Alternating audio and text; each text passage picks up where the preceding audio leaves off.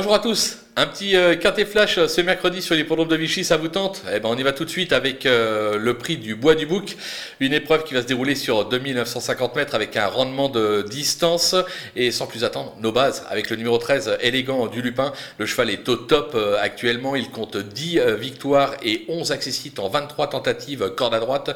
Il a déjà prouvé qu'il était capable de rendre les maîtres ça tombe bien, il est au 25 mètres. À mon sens, c'est vraiment le cheval à battre de l'épreuve. Le numéro 7 euh, d'Amour de Mani, qui lui va s'élancer en tête, traverse une belle passe euh, actuellement. Il reste sur une probante euh, quatrième place à ce niveau et sur cette piste. Sur sa lancée, on est obligé d'y croire. Le 10, c'est Fiji Madric.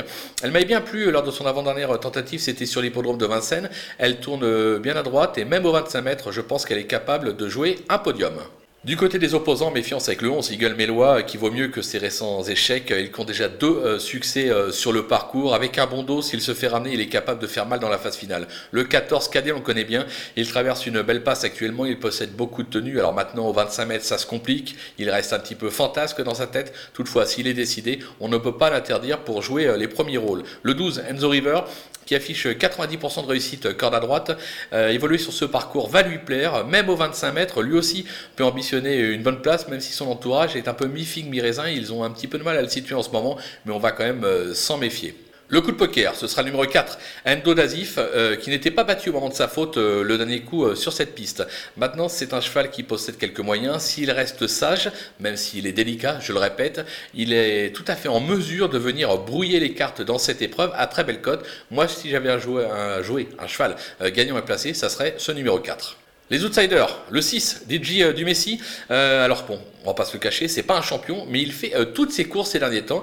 lui aussi, à l'issue d'un parcours rapide, étant donné qu'il part en tête, il est capable de garder un petit lot pour finir. Le 8, Dilf de Chaman, qui n'a joué aucun rôle à ce niveau et sur ce parcours début juin.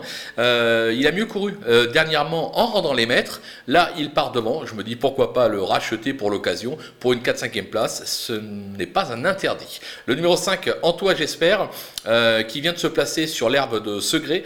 Il apprécie les tracés de province, mais semble quand même un ton en dessous euh, dans cette catégorie. Toutefois, euh, c'est assez logique par rapport à son nom. Son entourage espère qu'il soit capable de venir euh, accrocher un petit lot et prendre un chèque. Donc on ne va pas l'écarter totalement. Les délaissés avec euh, l'As euh, Dolly euh, du Carbonel qui compte deux petites places en 16 tentatives sur cette piste. Et encore, les deux places, c'était en 2018-2019, ça commence à dater.